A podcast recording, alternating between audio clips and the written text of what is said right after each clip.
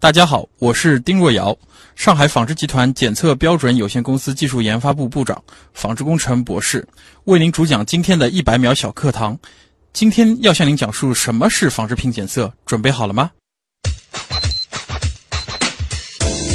纺织品检测呢，是我们检测大行业的一个部分，顾名思义，是对纺织品的物理、化学及生物等质量特性进行表征的一门学科。什么是物感性能呢？也就是什么是物理性能呢？包括了我们纺织品的它的密度、克重、纱线强力、织物厚度，包括一些拉伸强力、撕破强力、粘合强力等等强力的一些性能，也包括了我们的一些弹性、回复力、起毛起球性能、耐磨性等等，这就是构成了我们纺织品的一个物理性能。那么除了物理性能以外呢，还包括一些化学的性能，包括我们里面的 pH 值、甲醛的含量、重金属的一些含量。禁用的一个偶氮染料，它的一个限值，以及包括我们的一些其他的一个受限化学物质，构成了一些化学的一些特性。那么，除了这个物理和化学以外呢，还有很多跟我们纺织品相关的一些特性，比如色牢度是跟我们平时穿着衣服最有关的，包括我们的耐洗色牢度、耐摩擦色牢度、耐干洗色牢度、耐汗色牢度和耐水色牢度等等，包括我们的经常讲衣服会不会。这个洗完了以后缩了，那就是我们的一个尺寸稳定性。我们水洗以后的尺寸稳定性，我们手洗衣服以后的手洗稳定性，包括我们的一个外观，当然也包括我们最基础的我们的一个呃纺织品的一个成分，它究竟是哪一种成分，棉、麻、丝、毛还是化纤等等。以上这些的一些特性，就构成了我们整个的一个对纺织品检测的一个过程。节目准备好了吗？正在将内容进行智能排列。嘉宾的情况呢？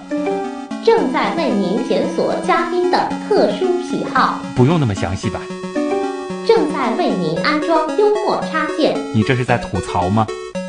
正在为您更换全部文字素材。正在删除您的幽默基因，已将节目专业程度调低到百分之三十五。好了好了，马上开始节目吧。正在为您开启极客秀，用专业之魂铸造匠人精神。欢迎来到极客秀，各位好，我是对于服装呢，通常只关注式样不关注质量的旭东。大家好，我是衣服质量案件的大侦探丁若瑶。所以又是一个一正一反啊，两种心态了。欢迎丁若瑶老师做客极客秀啊，他呢是上海纺织集团检测标准有限公司技术研发部的部长，也是纺织工程专业的博士、博士后高级工程师啊。所以，衣服质量对你来说那就是工作的根本了。对，没错。那今天的节目呢，其实啊，我们的线索也会非常的清楚啊，我们会再一次聊一聊。纺织材料，当然我们更重要的就是来关注一下这些材料和衣服的质量到底有什么样的关系。我们先进入极速考场，来认识一下丁若阳老师是怎样一个人。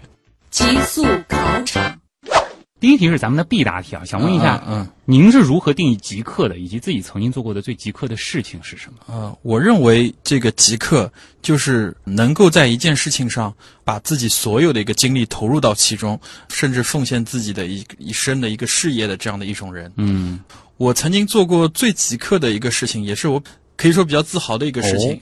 就我在读博士的时候，曾经带领过一个由博士、硕士、本科组成的一个团队，在我们这个邓小平邓爷爷诞辰这个一百一十周年的时候，我们整个团队呢获得了共青团中央授予的小平科技创新团队。嗯，当时是做了一些什么样的事情，使得能够得到这样一个荣誉呢？这个其实也就是和那个我的一个一些研究有关系。我当时是研究麻类植物的，那么对麻类植物呢，我们对它的一些前处理的一些工艺进行了改良，并且在一些工厂里面得以试验一个成功。呃，我们也是集合了包括前端的一些，包括生物工程、纺织工程、染整工程等多方面的一个研究的一个成果，最终的呢有了一些产业化的一个适用，因此也是获得了就是当时评审这些团队的一些这个评委的青睐。所以就是他还。带来了比较可观的经济效益，是的，没错，没错，没错，没错。那你们当时做的这个麻和我们比较熟悉的这种麻类织物，这个性能上有什么不一样？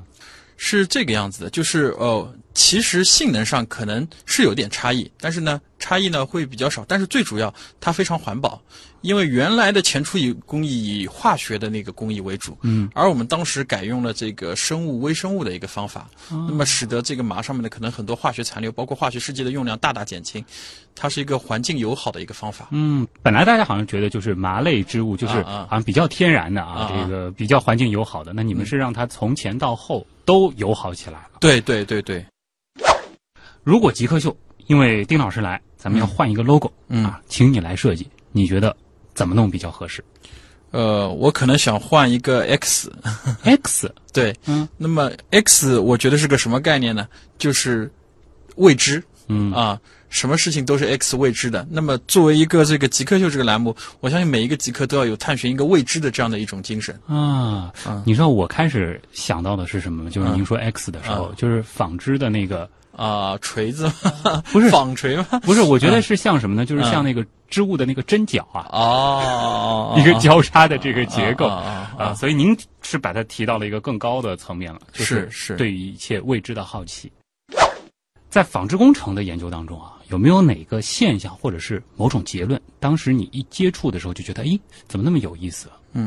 实际上就是我们天然界当中接触的，包括我们讲棉麻丝毛啊这些这个织物，它的一个纤维，如果大家有接触过原材料的话，那其实都是非常柔软的，看上去很很柔弱的那种纤维。嗯，可是当它经过一系列的染整、加工、纺织的处理，最后变成服装以后，你顿时发现它变得不一样了。嗯美观、强韧，拥有良好的一个服用性能。这个过程实际上是，我觉得是人类智慧的一个集中的一个体现。能够让他们前后的这个性能上的这个差异那么大，是它其中这个主要的一些技术点是在哪儿呢？或者说是哪些环节啊让它变得那么不一样？呃，主要的包括，其实整个过程包括纺纱，嗯，把我们的纤维从散乱的一个过程变成纱线。大家能看到那个工厂里面纱线，如果都有看过的话，那是一根一根晶莹剔透的，大家觉得是很强力的这种纱线。接下来我们纱线要织成布，白色的那种布匹，嗯毫无刺点的那种布匹，还要进入这个染厂里面去做染整工艺，染成五颜六色的，最后再交到我们的这个服装工厂，在我们能工巧匠的这些，包括我们像裁缝的一些手上，变成我们身上的一个衣服。这是一整个的过程，一条生产链上可能是，呃，有几百人、几千人甚至上万人在为你服务的一个过程。哦，这个下一次拿到一件普普通通的衣服的时候，啊是这感觉完全不一样了啊！，对对对对对，下一个问题呢，其实是和您个人的这个关系更密切一点啊，想打听一下您最后一个学历应该是博士啊，对对当时的对毕业论文做的是什么？也就是跟我那个就是是有关的，就是麻，也就是管我当时研究的是亚麻。嗯我们纺纱过程当中呢，其实从我们的一个叫沤麻，然后变成一个纱线的一个过程，纺织粗纱的过程当中，那我的一个研究呢，就是在这个过程当中呢，就我前面讲到，用微生物细菌的方法，嗯把这个麻，把它身上不需要纺织的部分吃掉，啊，形象讲就是吃掉了，啊变成可以纺纱的那种纤维。这种微生物本身，我们需要对它进行特殊的改造吗？还是说是在很多的微生物当中选一种刚好有这种特性的微生物？呃，是这样的，有了几种方法，我们都做了尝试。啊、当然了，我们最先尝试的呢，大家知道，全世界这个最好品质的这个亚麻是在法国和比利时。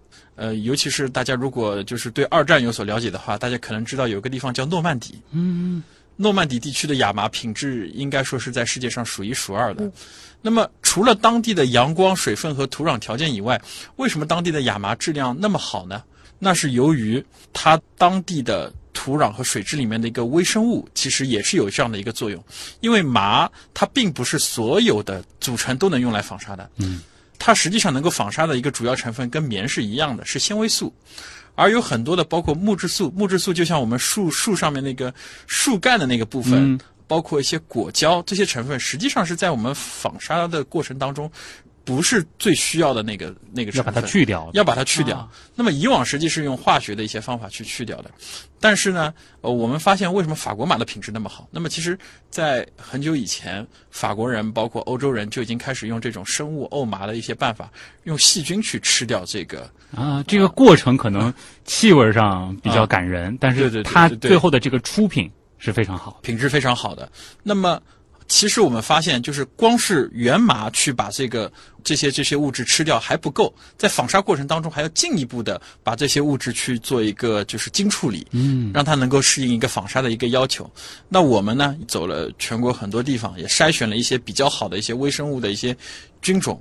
那么使得在工厂里面可以让我们所培育的这个微生物去把这个麻的这个不需要的部分给吃掉。哎呦，这些菌种是哪里呢？是到什么酒厂啊、什么醋厂去找啊？哦，不是，我们找了很多地方，其中有一个 idea 是这个样子的。大家知道我们这边就是离舟山很近，嗯，那其实，在舟山海域那边有很多海草，嗯，但是我们可以发现海草它腐烂速度也是很快的，对，那也是有微生物去海洋的微生物去把它它筛除了。所以我们其中找的一种微生物，就是从海洋的这个腐烂海草里面挑选出的这个微生物的这个菌种、哦啊啊。这个工作倒是挺特别的。当时做的时候，就是到处去找那种游客可能不太愿意去的地方，去捡那种别人不太愿意捡的东西对对对对对对对对对啊很有趣啊。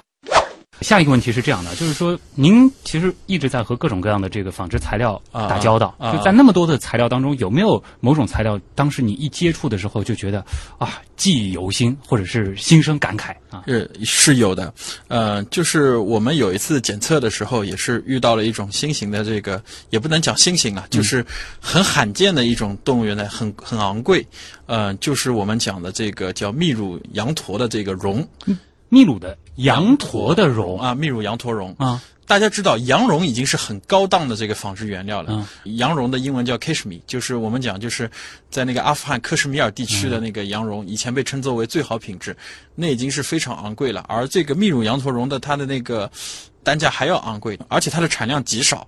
产量是为什么呢？是因为这个羊驼本身数量就不多呢，还是说因为绒本身对于这种动物来说，它的这个产量就很低？呃，首先这种动物就不多，其次它适合它生长的这个这个区域也就在秘鲁高原这一块啊，啊、也全世界其他地方没有这种就它想养再多啊，也没地方就可养。对对对对我们国家进口的量也不会很多，可能各一小厂有的地方零碎的几十公斤、几百公斤，就这么一点量，嗯甚至都不上不了吨级。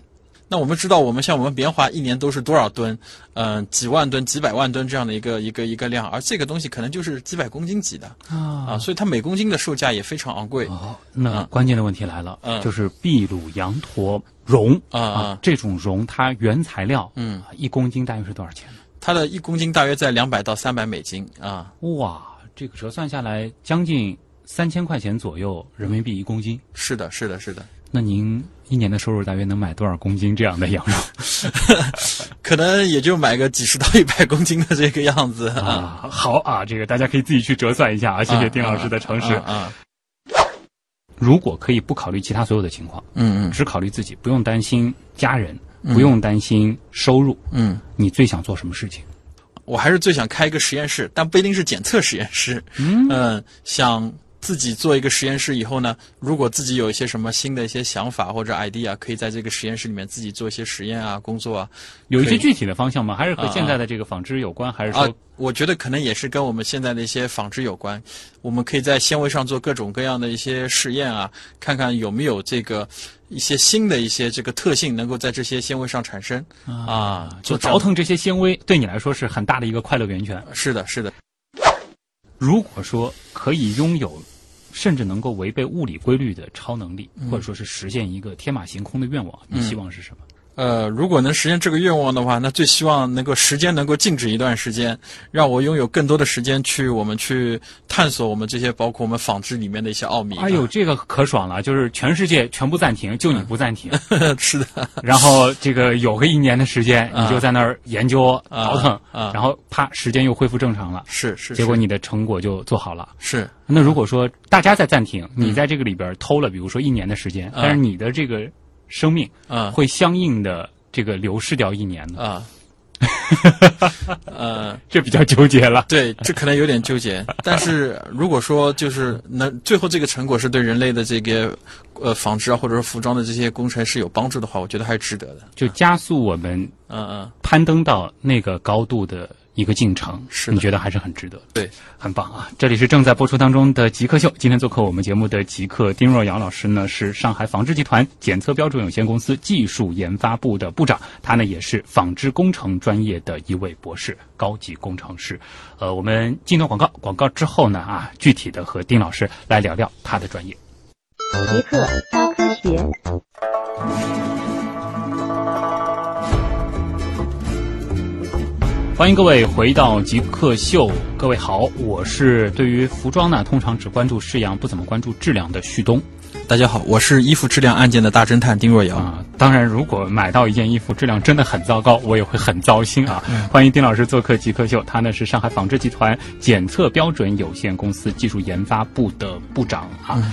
您本身的这个工作就是专注于检测各种各样的服装或者是这些纺织材料的质量。是的，没错。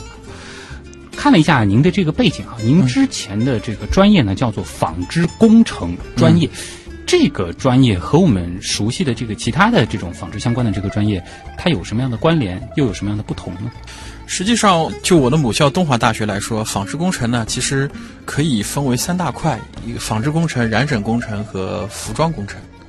纺织、染整、呃，服服装，对对对，所以一个是重在纺织啊这一部分，就是啊对对对。做布的这一部分。啊，然后一部分呢是把它变成各种各样好看的面料，对，还有一染部分是整染色的一个过程，把它变啊成衣服。对变成衣服。啊啊啊，相对您是比较前端的一部我。不是比较前端的那个时候啊啊啊。那么纺织工程也是给大家科普一下，肯定很多人说这个研究的是什么，对我们有什么一个帮助？其实最主要的应该是一个纺织材料的一个问题。给大家也可以讲一个小例子吧。其实有的时候我们去看一些，比如说古代的一些片子，大家经常看这个皇上啊、大臣啊，包括富商啊，这穿的衣服都非常鲜艳。嗯啊，黄的、绿的、红的都非常鲜艳，这个颜色也很明亮。当然，这里面也有这个拍摄调光的一些因素啊。但是实际上，大家要知道，在古代，他们是绝对穿不上这些衣服就。没有那么艳的衣服，对，没有这么。艳的，因为现代的这个染色工艺、染整工程，包括我们服装的一些制造工艺，实际也是从英国工业革命以后，慢慢的才发展到现在的。嗯，而且绝大多数的大的突破还都是在上个世纪，也就是在二十世纪。所以就是说，嗯古代的服装它真实的色彩，叫现在讲起来，倒啊真的就是那种高级灰的那种感觉了。呃整体来说，它的饱和度是比较低的。就是以前都是用的植物染料啊啊，大家感冒有吃过板蓝根嘛？板蓝根其实最早是一种染料，嗯也是染衣服的。那么植物染料有什么特性呢？大家可以看，就染出来的衣服就是它不会很艳的，就像自然界当中的树叶啊、花啊是很好看，但这个颜色不会很艳丽，嗯啊色彩的饱和度不会太高，就染到衣服上。毕竟它在这个过程当中还有一层的一个损失，嗯，其次它的一个染色性能也不好，所以大家去看，其实古代的衣服，如果如果也像我们现在这样洗的话，洗到最后也一定是那个衣服的本色了。嗯，那个身上那些红的啊、黄的啊这些颜色，估计都得洗掉。哎，那就是说，我们之所以能够穿上那么鲜艳，或者说是这么这个纯色的这种衣服，啊，呃，它的这个主要的原因是染这一部分的技术。呃，发展了呢，还是说是整个这个纺织到染都在提升？是整个的，就是我们前面讲到的整个就是工业链整体的一个提升、啊。因为我们讲纺织工程，其实它不仅是一门学科，它是一门工科，也就是综合的一个学科。当然，我们衣服也不能卖得太贵啊，对吧？否则大家都买不起。纺织工程实际是特别的贴合我们人生活的一门学科。嗯那么也就是说呢，其实是整个工艺法。我们举个例子，那么最早以前是没有化纤的，对吧？只有我们棉麻丝毛这些天然的一些一些衣服。这些衣服呢，我们讲就是包括涤纶啊这些化纤，它有一些染料跟它的结合就特别的好，染出的颜色就特别的棒啊啊！就是同样的染料，啊其实它也有它自己更适应去染的那些纤维。对对对对对，嗯因为我们知道这个要讲到底层的，因为以前我们可能棉就是棉，看山是山，看水也就是水，但其实我们知道棉的基基本组成是纤维素，比如说我们这个涤纶的基本是这个聚酯纤维。这样的一个基层的一个组成，又比如说我们这个羊毛啊、蚕丝的基本组成是蛋白质，那么它的染色特性跟不同染料的一个结合，包括化学键，包括分子间的力，包括范德华力啊、氢键，嗯它的一个结合力都是不一样的。那么有的染料可能跟这种纤维的结合就比较好，跟另一种的结合就不太好。那这样就我们在研究这个材料和这个一个过程当中，包括我们这个衣服它的一个组织结构，那么组织结构对这个衣服的最后的一个形成的一个状态，到底是我们这个是啊、松散的。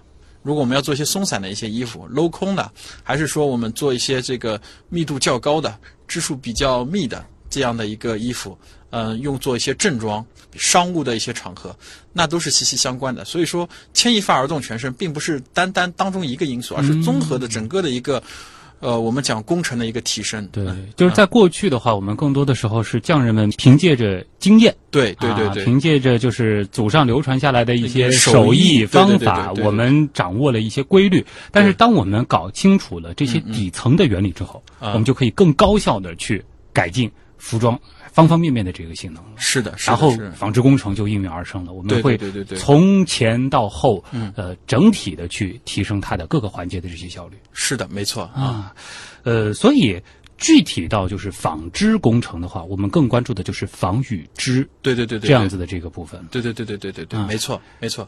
其实纺织工程来说，更偏重的是我们前面讲的纺纱和织布的这个过程。大家不要小看纺纱和织布，其实这个对后面的这个服装的影响特别的大。呃，有的衣服就说我们前面讲到它的一个织物的一个密度啊，会影响一个织物的风格、织物的强力，肯定是这个织物越密，它相对来说它的一个强力会更好。啊我们先讲，就是我们普通人可能相对还熟悉一些的，就是因为我们以前这个有一些这个家长，比如说打毛线啊啊啊，这个织毛衣，对吧？它也会有不同的这个织法，好像不同的织法，这个织出来的这个围巾啊，或者说是这个穿在身上的衣服，感觉上也是不太一样的。这个对对对对对比如说强度上可能也会有区别。对这个是织的部分。那其实细到不同的面料、不同的织法，对它的这个性能也会有很大的变改变。是是的，实际上就织法来说的话，我们讲到就就织物本身有两大分类，一类叫机织物，一类叫针织物。嗯，当然不是说针织物就不是机器做的，这有什么区别呢？嗯，机织物就是我们讲的又是经线和纬线构成的经纬这样的一个结构，而针织物是由线圈组成的。那么相对来说有什么特点呢？机织物它的一个物理上面强力会更好。但是如果你不使用弹性纤维的话，它的一个弹性，我们讲一个拉伸的这个性能就不如针织物好。针织物的优点是它比较的一个就是拉伸和弹性的一个性能好，但相对来说它在有的强力的一些指标上就不如机织物。那么我们就看我们的这个对服装的一个选择的一个用途来去选择。比如说我们贴身的衣服，我们希望它柔软、弹性好怪不得我们都叫针织衫，是吧？对啊，就叫针织衫。那么我们对于我们的外套，比如说我们的西服啊、大衣啊、夹克衫啊，我们就会更多的去选择机织物，嗯，这都是息息相关的啊。好，这个织的部分，其实丁老师也是用很简单通俗的这个语言，让我们大概有一个概念了。啊，那到这个纺的这个部分呢，嗯，这个能有多大的差距？给大家举个例子，我们很多衣服容易这个起毛起球，嗯就是穿了时间长了以后上面会起毛。那么其中很重要的一个因素就跟我们纺的这个地方有关系。大家说怎么跟纺有关系呢？呃，我们知道，我们实际上在纺纱的这个过程当中，很多纤维在一起形成一根线，它有一个粘度。粘度是什么概念呢？我们可以这么想想，我们把一个绳子正向把这个绳子旋转，啊，我们你是不是搓搓一下？啊你是不是转的越越紧，这个绳子的强力会越大？对？是不是？是不是是大家有这样的一个普通的就生活中这种的感觉？对，那纺纱也一样是这样的。那么如果粘度高，就是我们在纺纱的过程，这个衣服的那个粘度啊，高，多绕几圈。多绕几圈，那它相对来说就不太容易起毛起球了，因为它的强度啊，表面的光洁度就会比较好，纤维就紧紧的抱合在了一起，嗯不太容易你再把它从这个纱里面给搓出来了。那我们说凡事都有代价，啊这个粘度高了，它啊会在其他地方出现局限性吗？是它粘度高了以后，可能它强度、刚度就比较好。那么就跟我们前面讲的，那有些可能弹性啊这些柔软的一个部分，它就会差一点啊，啊。有没有可能成本也相应的会上去一些呢？呃，会的，会的。相，但是相对来说，其实呃，我们的这个纺纱这个工艺已经是一门很成熟的一个一个学科了。嗯，目前来说，我们这个纺纱的这个设备啊、工业已经是非常成熟了，大家也花了很多的一个努力啊，去去做这件事情。特别是我们中国，我们中国现在可以说，呃，是名副其实的纺织第一大国。很多的新技术，实际上纺织的新技术已经是在我们中国诞生了，不是在在以前像我们想一些老牌的资本主义国家。对啊、包括我们，呃，如果我们是有上了年纪的一些听众，可能知道，就是以前我们上海也是老的纺织工业基地，纺纱的时候有很多的一些我们的女工去想了很多办法，因为纺纱的时候它都可能会断掉嘛，有的女工就去叫挡车工，专门去接这个断头啊。目前我们国家成熟的这些大规模的企业都已经在使用这个可能说是自动的一个断头接样机，或者说是使用工业的机器人去完成这个事儿了。其实您说到这个断头的事情啊，倒是唤起了我小时候就一直好奇的一个问题。是，因为这个，比如说，无论是这个羊毛纤维，嗯还是这个棉花的这个纤维，单根纤维它总有一个长度的这个极限吧，对吧？对对对对，那为啥我们能够纺出这个那么长的线？啊、这个它的这个原理是什么呢？呃，那就是我们在工艺设计的时候，会根据这个纤维的这个细度、长度等种种的一个指标，去设计它的一个纺纱工艺，嗯，保证说在我们的这个处理的工序过程当中，包括我们会对纤维做一些牵伸啊。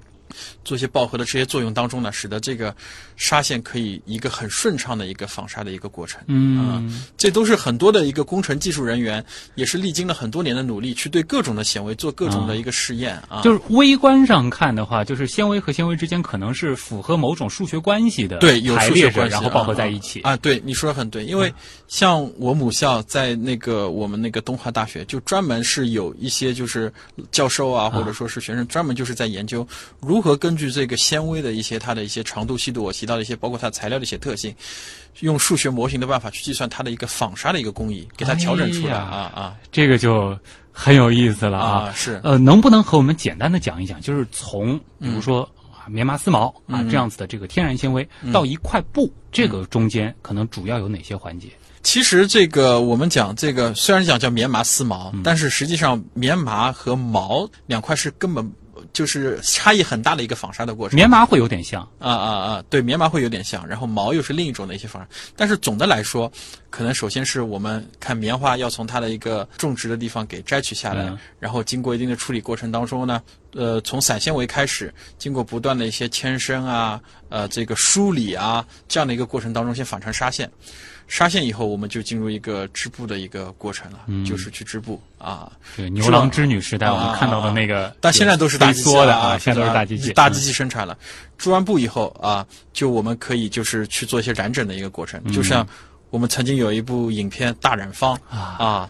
在我们北方那个时候，可能都是从国外进口的染料去染整。其实染整也是一门不是很简单的一个学科，它对这个染缸里面的温度、对它的一个搅拌速率、对它的一些这个要加的这个助剂的一些含量，都要经过很精密的一个计算，否则染出来就像这个京剧上面的大花脸一样。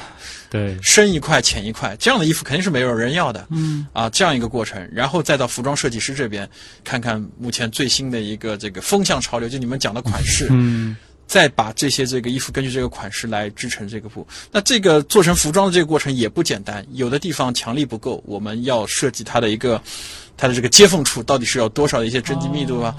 那有的服装要一体成型呢，可能是不是我们做一些一体成型的一个服装，包括我们有的地方要加粘合衬，防止这个地方脱落啊，等等，要做很多的一些工作，也并不是一件简单的一个事情哎。呀，那接下来得谈谈您现在具体在做的事情了。嗯嗯您是在做这个呃纺织品的一个检测的这个工作。对，这个工作主要针对的是什么呢？我在想，比如说我家里嗯有一件衣服，我觉得质量不好，我能拿到您实验室来检测吗？这抛开我们的这个个人关系不谈啊啊啊！当然是可以的。这种其实呃，像我们这边，因为我们也是国家的呃服装质量的检验检读中心嘛，我们也是经常会有消费者送到我们来送测，到底我们这个服装质量能不能过关啊啊，也是有这样的。就比如说有些消费者他可啊能某个大牌店买了这个可能五位数朝上的这个衣服，穿两天觉得不行了，对对对这就是可以拿来检，测。包括我们的一个政府或者消保委，嗯也会安排这样的任务，去为消费者去提供这样的检测，看到到底是产品质量的问题，还是其他的一些问题。嗯，这个是一方面。这是一方面。但另一方面，最大的一部分来自于我们企业的自我对质量的一个控制。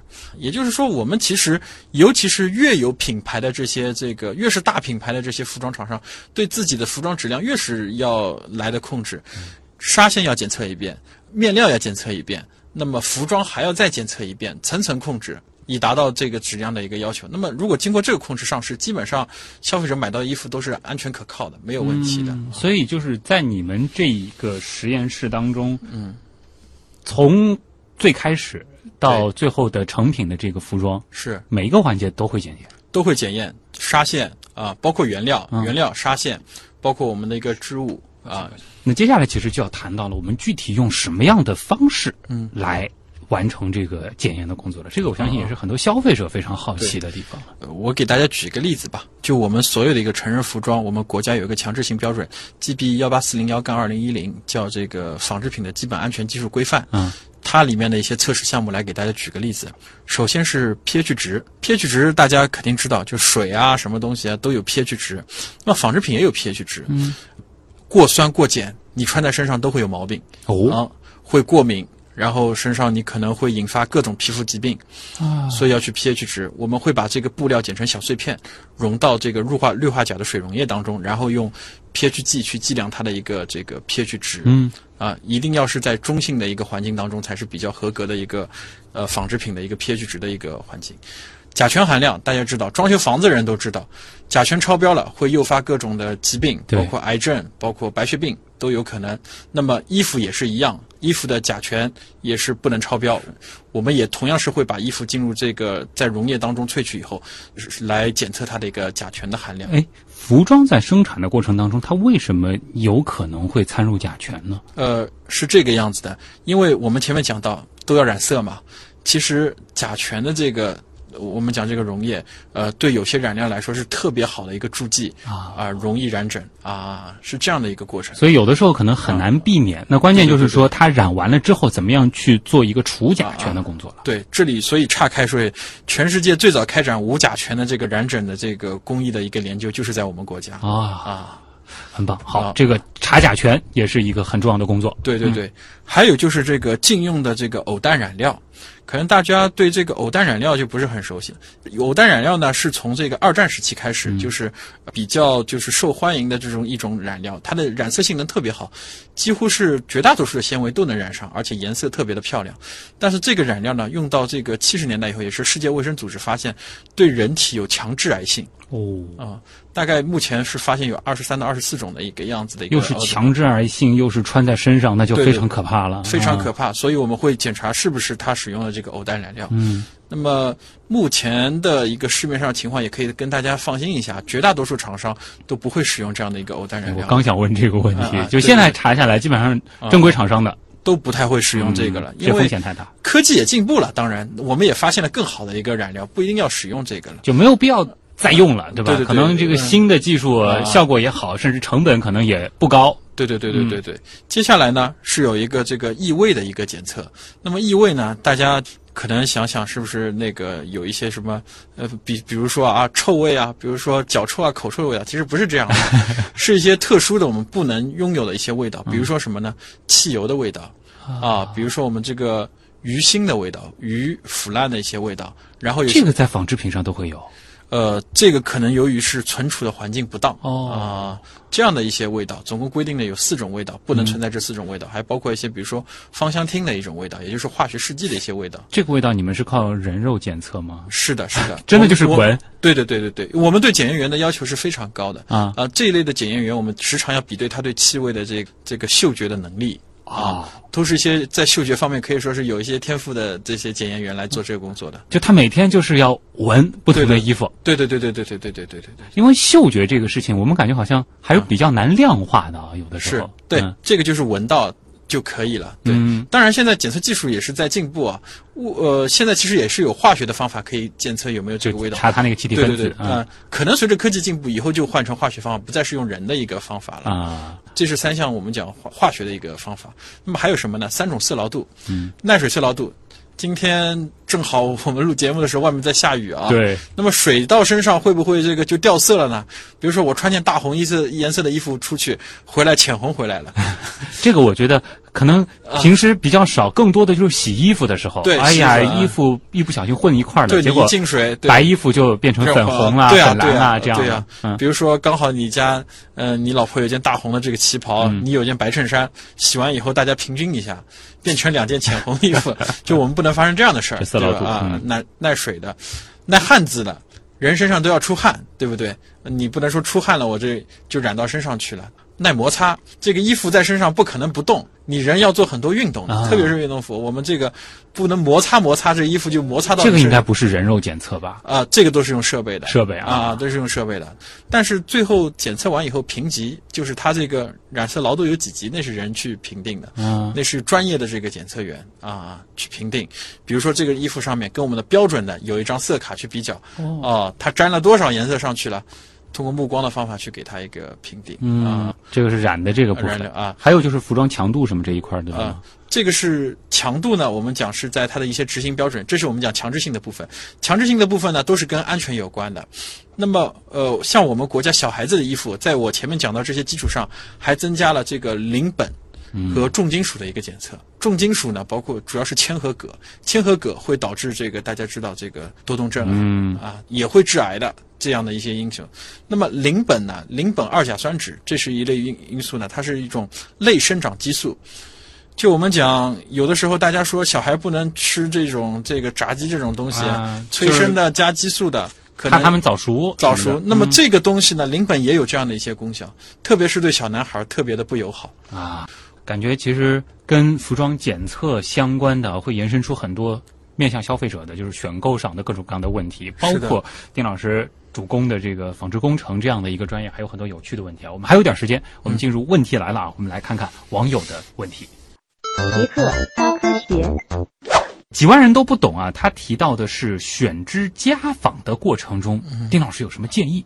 呃，选家纺，家纺呢，可能我们讲一些被子啊，啊呃这样的，包括我们一些窗帘的一些产品，这是我们检测的范畴。也是我们检测的范畴，也算是我们的一大类，也是比较重要的一类。其实呢，家纺首先我们讲前面的强制性也给大家做了一些介绍，强制性项目，大家要看一下这个吊牌是不是强制性的标准。我前面讲的幺八四零幺是不是符合？那么家纺的另一块过程当中呢，其实最主要要切合两个特点，一是轻薄，一个是保暖，尤其是被子这样的一个产品。那么、呃我们举个例子啊，羽绒被。我们可以去做这样的一个事情，你去拿手去挤压一下羽绒被，看它回弹速度快不快。嗯，回弹速度越快，代表这个羽绒被的这个蓬松度就越好，这个被子就是越轻薄越保暖。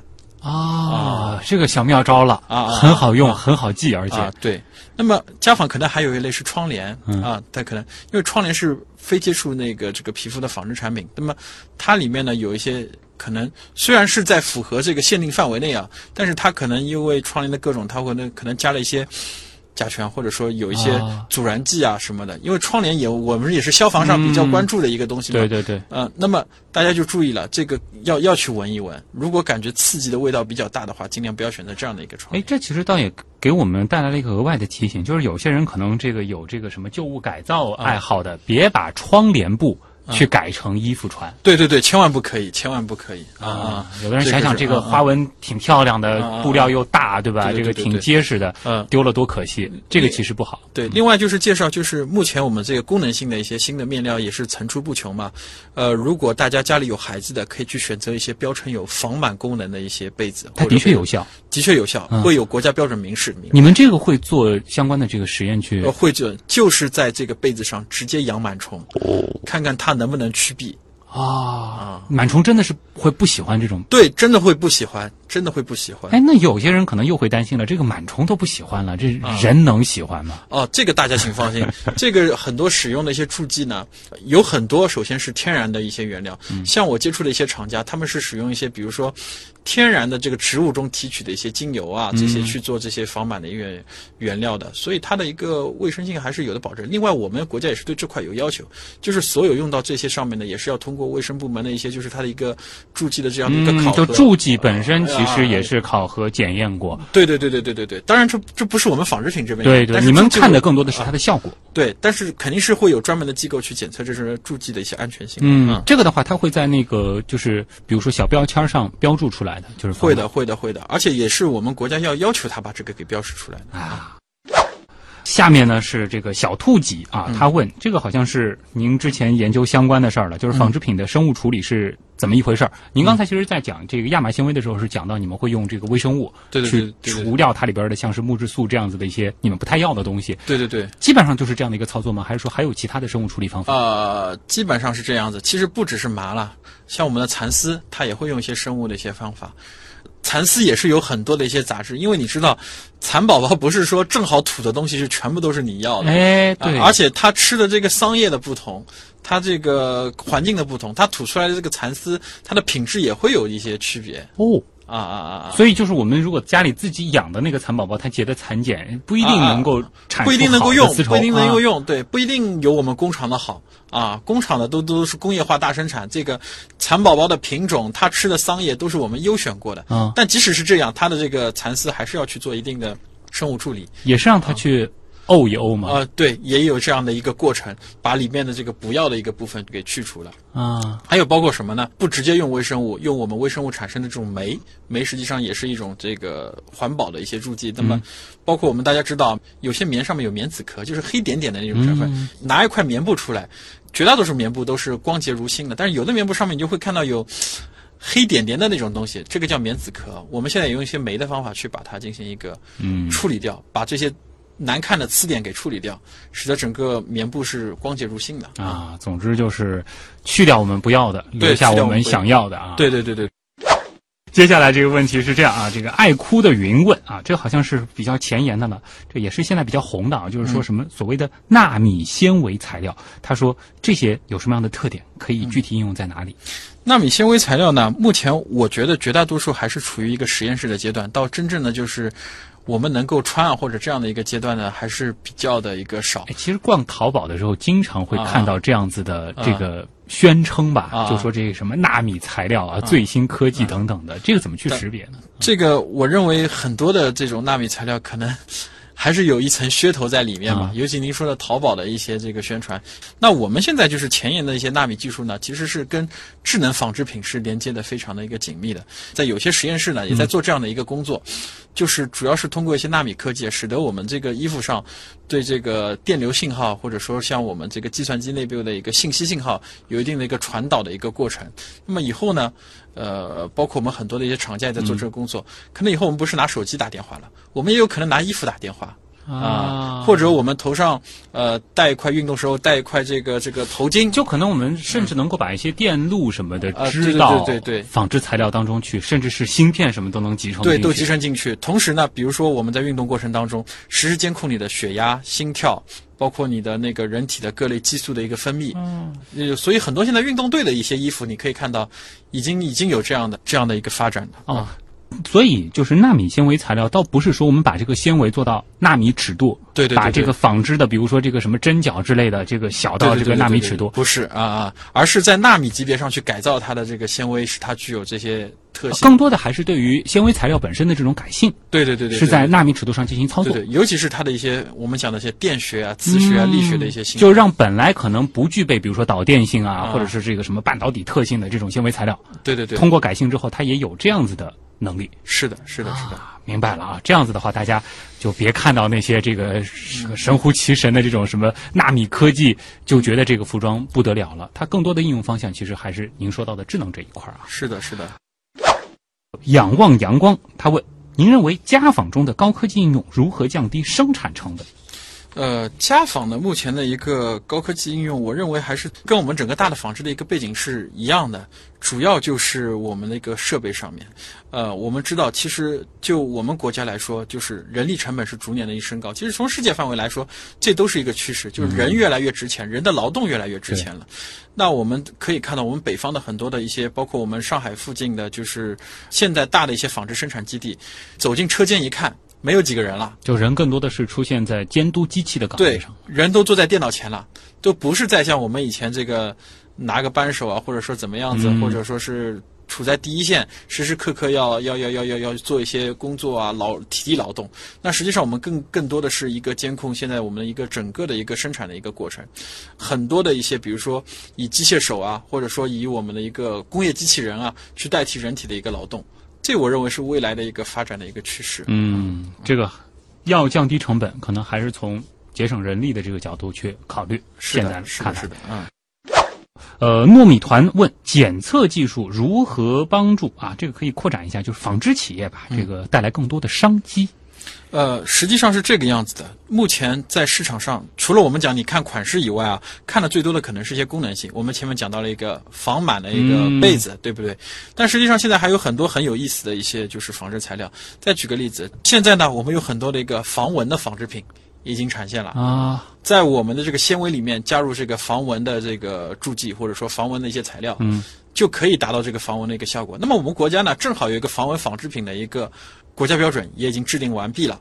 这个这个纺织品是完全是采用这个我们讲用蚊子去做测试的你们检测的时候真的能看到蚊子驱避了这些？啊，对，真的能看到，因为嗯，这个测试其实还蛮有意思的，它是由试验员、蚊子和面料一起组成的。就穿着衣服进对蚊室，但不是进蚊室，它是可能是我们手臂上啊穿上这种带有这个防蚊面料的这个服装，嗯，那么深入这个试验舱里面，看看这个有攻击性的蚊子是不是真的哎呀。想到了极客秀曾经来过的黄建波老师，他们的实验室就是嗯 在做这样的一个人肉测试啊对啊，所以你们也会和其他的这些机构合作来做检测。是的，嗯是的，是的，因为这个有可能我们认为是。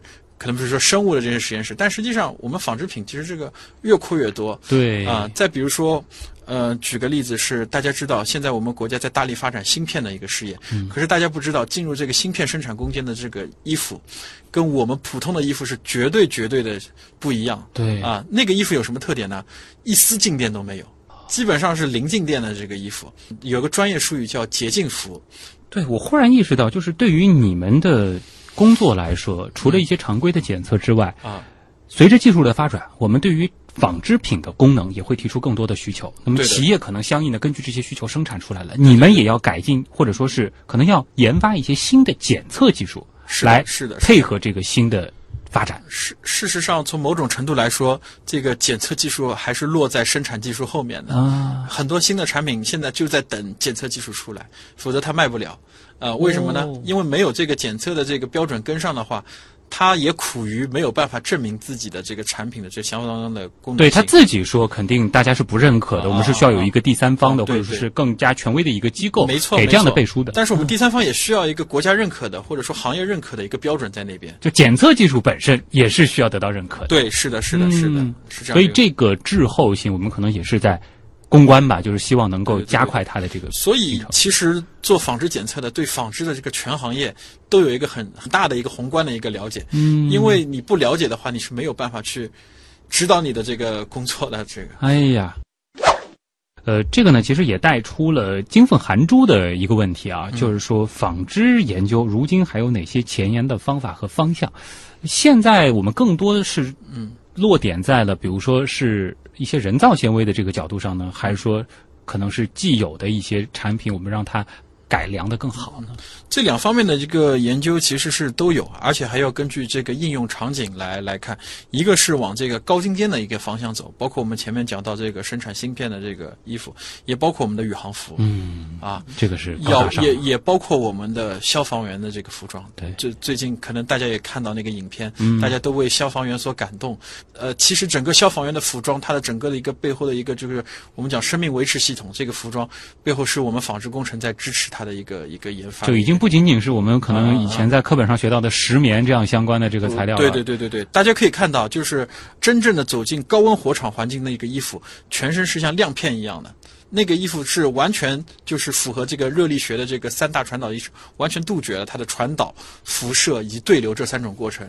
同时，在衣服里面，我们还会加入这个生命支持的一个系统，包括里面有凉爽的面料，在内部衬以凉爽面料，中层主处以那个保温绝缘材料，最外层处以那个防辐射的那种那个。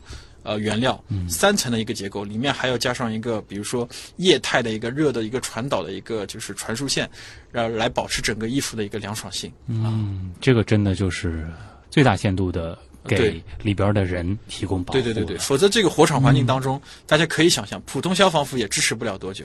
对嗯，这个也是了，就是特种服装的这种研发。是的，是的，是的。嗯嗯。最后一个问题呢，就来自鱼游天下啊，这个属于考研和工作题了。嗯就是如果说他对这个领域啊，纺织工程这个领域感兴趣，嗯，考研究生好考吗？另外就是这个毕业之后去向又怎样？呃，我相信，如果说是 纺织专业的这个本科生的话，其实考研目前看成功率还挺高的。嗯这是一个方面。另外，讲到这个毕业的问题的话，其实纺织专业的研究生这个还是很受欢迎的。嗯，还是很受欢迎，因为就像我们前面所讲的，我们国家是个纺织大国，而且各方面的一个就是不仅仅是我们普通的服装，各类的服装，包括我们消防的一些服装、卫生的一个服装、宇航服各类的一个服装，嗯。都我们这个纺织工程专业的这个研究生基本上分布在国家各个各个方面。你别说啊，啊、二十年后，我们有可能都不知道手机是个什么东西了，但是二十年后，我们可能每个人都还得穿衣服吧。对对对，毕毕竟衣食住行衣排在第一位嘛，对吧？大家可能会觉得纺织好像是一个比较古老的、有年代感的厚重的行业，但事实上它一直是与时俱进的，而且这个需求一直是非常非常巨大的没错没错嗯没错，是这样的。啊，所以这个前景还是非常不错的呃，前景是很广阔的啊啊啊。这个收入水平基本上起码也能匹配